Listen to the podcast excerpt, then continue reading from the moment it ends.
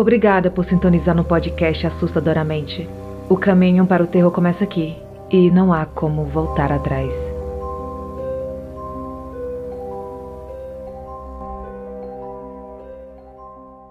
Olá, ouvintes do podcast. Sou Daniela Abreu, trazendo mais uma coletânea de relatos sobrenaturais para vocês.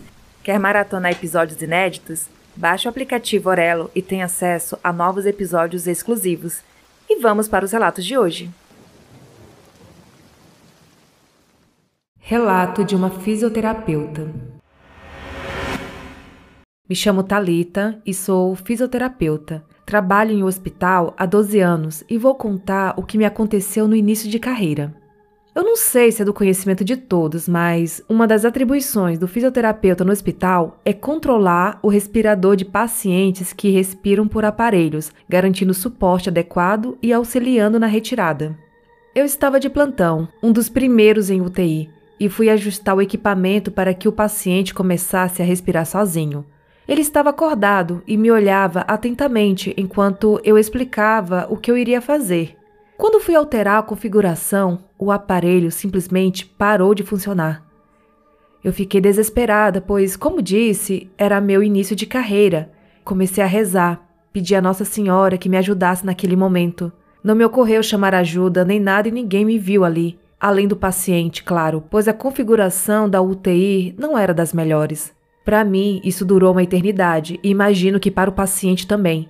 Eu estava em frente ao aparelho, à minha esquerda estava o paciente, e em questão de segundos, à minha direita apareceu uma moça, toda de branco, o que não me chamou atenção, pois todos estávamos usando branco ali, com os cabelos soltos, ruivos e bem cacheados. Colocou a mão no equipamento e ele imediatamente voltou a funcionar.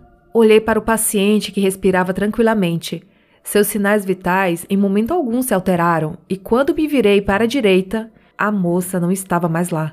Terminei de atender meu paciente e fui atrás da moça que me ajudou para agradecê-la.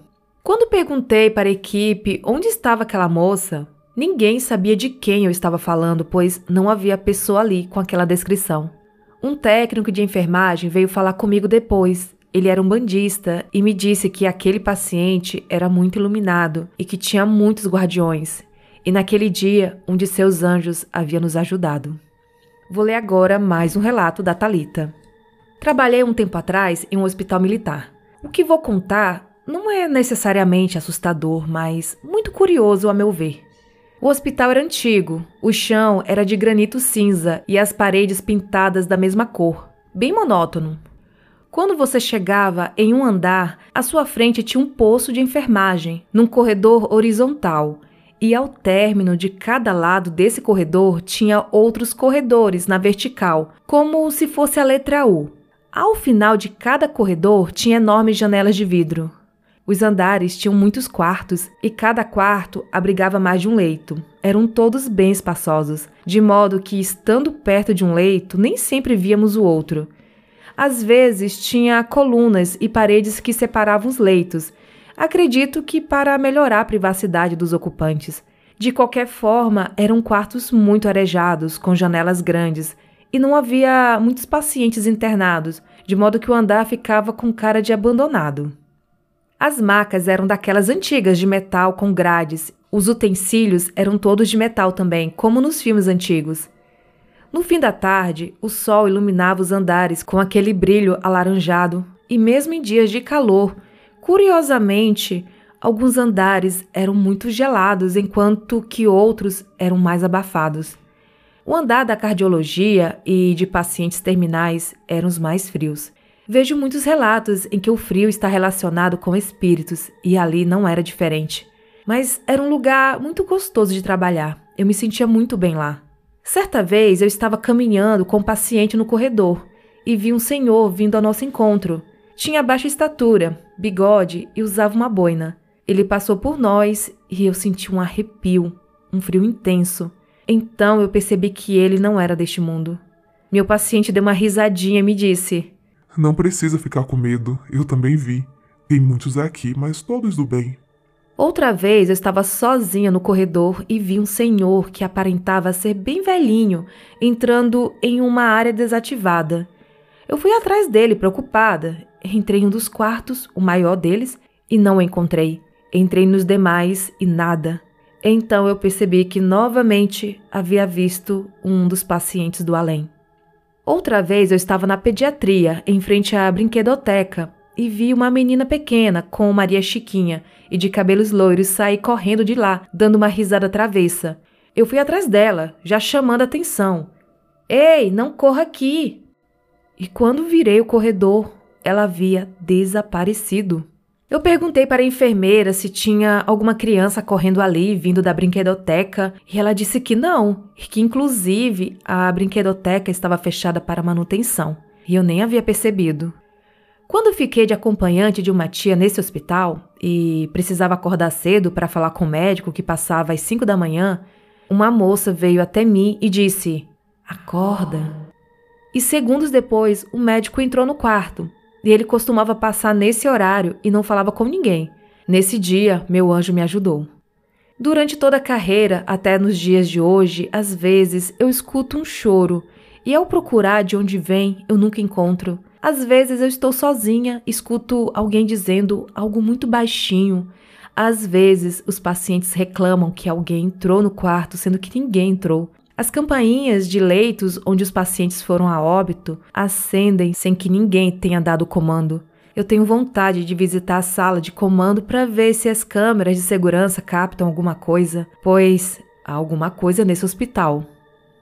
Eu recebi esses relatos no Telegram enviados pela Talita. Muito obrigada, Talita, por mais essa colaboração.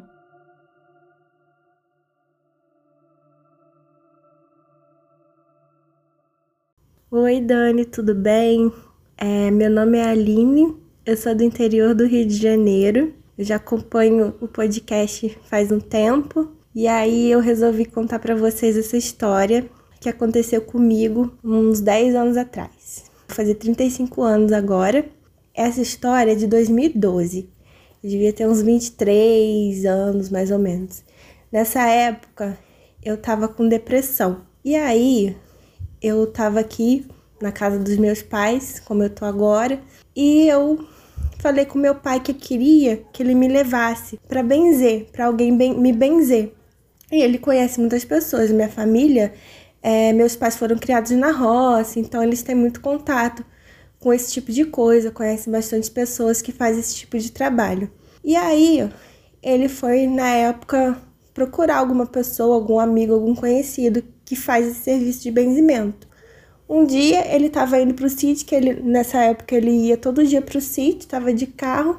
Aí ele passou numa determinada uma parte daqui da cidade, no centro, indo para o centro, que assim é um lugar que tem um muro, é um lugar mais para o centro, é bem movimentado a rua e tem um, um terreno baldio, um morro com um terreno baldio e um muro. É uma calçada com um muro e esse morro atrás, não tem nada.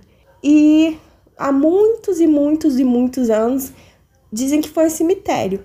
Mas assim, isso é só para complementar, porque por causa da localização que é bem interessante, mas que não tem exatamente nada a ver com a história, assim, não tem muita coisa a ver. Aí ele tava passando de carro nesse trecho e ele viu um amigo, um conhecido dele, que ele costumava andar e sempre ia com uns cachorros atrás dele.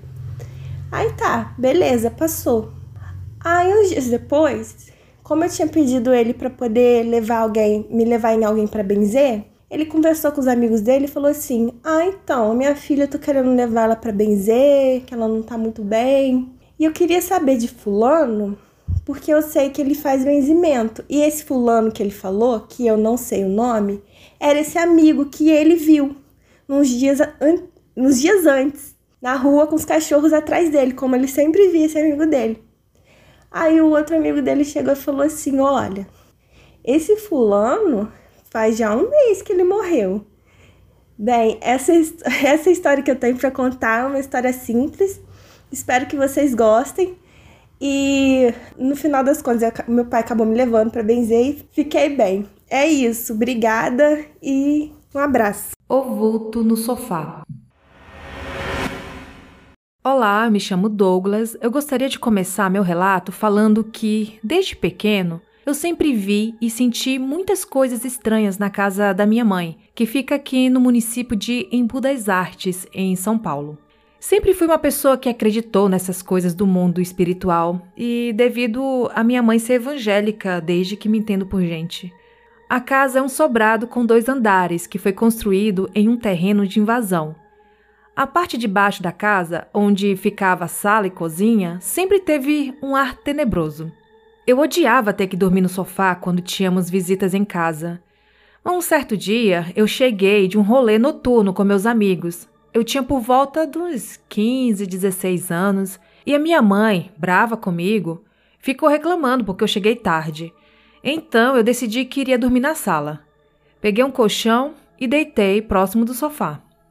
Peguei no sono por volta das 2h30 da manhã. Eu acordei com uma sensação de que algo estava me observando. Eu estava com muito sono. Olhei para o sofá e vi uma sombra preta. Como eu estava meio desnorteado de sono, eu pensei que seria uma pilha de roupas, até porque essa sombra tinha um formato meio desproporcional. Então, com a mente meio sonolenta, eu simplesmente decidi tirar aquela pilha de roupas Assim que eu levantei do colchão e fui em direção à sombra, coloquei a mão para pegar e simplesmente eu passei direto por aquilo que estava no sofá. A minha mão atravessou pelo vulto e aquela sombra sumiu. Olhei para trás e estava com o corpo todo arrepiado. Subi para o meu quarto e minha mãe perguntou: Você trouxe algum amigo para cá? Quem era aquele que estava no sofá? Amigos. Eu me caguei. E esse é um dos relatos que eu tenho daquela casa. É, e não é para menos, né? E você disse que esse é um dos relatos, então deve ter mais. Se tiver, pode enviar mais relatos, Douglas. Muito obrigada. Meu sobrinho pediu para mim relatar um, um episódio que teve comigo a respeito de um livro que eu encontrei na rua. Eu encontrei esse livro no chão jogado na rua. Então ele tinha um na capa dele, tinha um faltava um, um canto dele, estava rasgado o canto desse livro. E ele era um livro não muito grande, mas com bastante folha assim, era meio grosso ele. E eu peguei o livro e levei para casa. E cheguei lá e tinha uma gaveta que eu guardava umas coisas joguei o livro lá dentro. Um, uma noite deu vontade de eu ler esse livro, fui lá, peguei ele, abri ele, fui olhar o conteúdo do livro. Aí tinha as coisas lá como o Pai Nosso, várias vezes, que repetia aquele negócio naquela página, eu não li assim, aí eu fui salteando ele, tinha muita coisa estranha nele, viu? Aí eu fui voltei pro teu livro lá na gaveta de novo. Aí com o tempo, minha esposa limpando a casa lá e viu o livro lá. Na capa desse livro ele tinha assim a, a foto de um, de um homem que usava um chapéu preto, assim cobrindo o rosto. E a capa dele, no, no, no texto dele era a capa preta tinha, só dizia isso, capa preta. Aí eu peguei o livro, botei no saco de lixo, botei lá fora, no carro do lixo, passou e levou. Passou uns dias e eu voltei, voltei a olhar na gaveta lá, quando eu puxei a gaveta, o livro estava lá dentro. Aí assim, eu fiquei pensando assim, não, acho que eu não botei esse livro no, no lixo não. Deve ter me enganado, deixei ele aqui. Aí peguei ele de novo, juntei junto com, com o lixo que estava lá, peguei dentro, botei dentro de novo do saco, levei e botei lá fora. Passou uns dias de novo. Aí demorou uns três, quatro dias. Eu fui lá mexer na gaveta. Quando eu puxei a gaveta, o livro estava no mesmo lugar. Aí eu comecei a me assustar com ele. Aquelas coisas que o livro ia e voltava para o mesmo lugar. Aí eu falei com a minha esposa que eu achava ele estranho, aquele negócio, aquele livro que eu já tinha jogado. Ela achava que eu estava brincando, que não tinha jogado não. Ah, tu não jogou não, tu tá com brincadeira. falei, não, eu joguei sim, botei ele duas vezes lá fora e ele voltou. Ah, então bota de novo lá, que agora eu vou botar. Ela pegou o livro e botou lá. Disse que ia queimar o livro, entendeu? Fez um fogo lá para queimar esse livro lá. E, ah, levou o livro para lá. Aí disse que ia queimar. Aí por hora ela chegou com o livro de volta. Ela, ah, bora lá que eu vou jogar o livro no fogo. Falei, não, vai lá, queima. Se quer queimar, queima. Ah, ela foi botou o livro lá em cima do, do, do sofá e foi, foi juntar umas folhas lá para queimar. Aí juntou essas folhas para lá, queimou e o livro ficou aqui no meu lugar. Não queimou o livro não. Acabou o fogo lá e ela não botou o livro. Aí com, no outro dia, de manhã, eu peguei o livro, embalei de novo o livro, botei no lixo de novo o livro. Aí quando, ela, quando eu cheguei em casa, Parece que foi, eu acho que não tenho bem certeza assim, mas no mesmo dia, parece que quando eu cheguei em casa, à tarde, ela falou: Ah, tu falou que botou o livro no fez foi guardar na gaveta, o livro está aqui dentro aí. Me mostrou o livro estava lá no mesmo lugar. Aí eu fiquei assombrado com aquilo. Peguei o livro, eu, como eu trabalhava no caminhão, eu peguei o livro, levei ele para o carro no outro dia e saí. Cheguei lá, mostrei para um amigo que, eu, que trabalhava junto comigo. Ele falou assim: Ah, então me dá esse livro. Eu peguei o livro. Então eu falei: tô te, tô te doando esse livro, leva ele. E ele levou o livro, entendeu? Aí eu não procurei mais saber o que ele foi que aconteceu com o livro, não. Mas enquanto ele estava comigo, ele voltou três vezes esse livro. Assim, é um negócio assustador pra gente que não tem costume com essas coisas, entendeu? Porque eu não cheguei a ler ele mesmo dentro, a fundo o livro, não. Só li umas passagens dele assim. Mas é bem arrepiante o livro. O vulto atrás do carro. Olá, meu nome é Caio e moro em Quixadá, no Ceará. E esse relato que eu vou contar não é tão grande, mas é interessante. Eu tinha por volta de 10 anos e meu irmão 6. Estávamos voltando com meus pais de uma fazenda de uns familiares. Era por volta das 15 horas e estava muito quente. Para sair da fazenda, tínhamos que passar por uma longa estrada de terra com cercas para então chegarmos à pista. Nosso carro na época era bem ruim. Então, quando estávamos perto da pista, ele atolou numa poça de lama. Ficamos desesperados. Tentamos ligar para algum familiar para eles nos ajudar, mas não tinha sinal.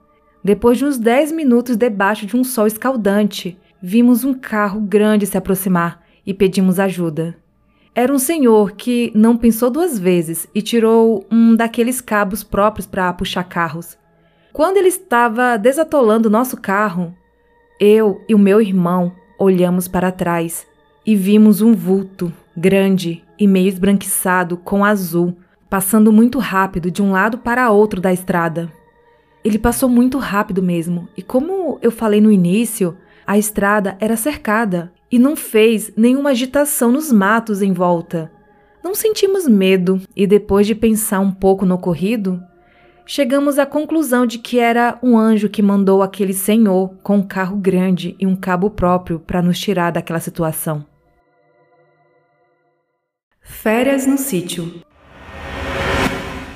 Meu tio possui uma chácara próxima à Serra de São Vicente, em Cuiabá. Todas as minhas férias eu ia para lá, ficava uns 15 dias e depois eu voltava para a capital. Eu devia ter uns 6 anos quando esse fato aconteceu. Em uma dessas férias, eu fui para lá com a minha avó e eu sempre tive medo de dormir sozinha e de ficar no escuro. Então eu dormia com a minha avó na mesma cama. Era uma cama de solteiro. Certo dia, a minha avó pegou no sono. Ela estava virada para a cabeceira da cama e eu virada para os pés, em direção à porta. O meu primo tinha mania de brincar comigo, puxando meu cabelo ou me cutucando. Em uma dessas noites, alguém puxou meu cabelo. Eu acordei assustada. Aí comecei a ouvir conversas, risadas e barulhos de xícaras e talheres, como se pessoas estivessem tomando café da manhã, e de repente tudo cessou. Logo após, começaram a rezar o terço. Eu me levantei. A princípio, pensei que os meus tios tinham acordado, porém, não havia absolutamente ninguém. Todos continuavam dormindo. Recebi esse relato da Thaís, de Cuiabá.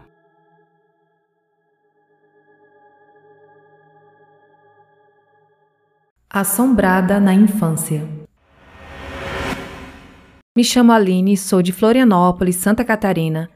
Eu tinha aproximadamente sete anos quando o fato que irei relatar aconteceu. Já era noite. Na casa morávamos apenas eu e meus pais. Estávamos nos preparando para dormir. A minha mãe já tinha ido para o quarto e meu pai, antes de dormir, costumava tomar banho. Então ele foi, como de costume. O banheiro ficava de frente para a cozinha, que era bem grande e tinha um sofá que ficava de frente para a televisão. Fiquei deitada no sofá vendo TV até meu pai terminar de tomar o banho, para depois irmos para a cama. De repente surgiu uma mulher ao meu lado. Ela era transparente, mas dava para ver que era tipo um ectoplasma. Ela estava de vestido longo e rodado, cabelos encaracolados. Ela girou bem delicadamente e sumiu. Foi coisa de três segundos, mas eu consegui ver perfeitamente e essa imagem nunca sairá da minha memória, pois foi muito marcante e assustador. E como eu vim de uma família candomblessista, perguntei para minha avó, que era mãe de santo, e ela falou que era um de meus guias se manifestando. Na casa dessa minha avó era o local onde ela recebia clientes para fazer seus trabalhos. Ela tinha um altar onde ficava todos aqueles santos. Quando eu dormia lá, eu via uma mulher careca de vestido todo branco. Ela andava ao redor da cama onde eu dormia. Eu me cobria e deixava um buraquinho na coberta, só para respirar. Às vezes, de madrugada, ficava com vontade de fazer xixi, mas eu preferia fazer xixi na cama do que me levantar e ir ao banheiro, pois eu tinha muito medo. E esse foi o meu relato. Eu espero que não aconteça mais. Hoje eu estou com 30 anos e, graças a Deus, eu não vi mais nada. E esse foi o relato da Aline de Florianópolis, Santa Catarina.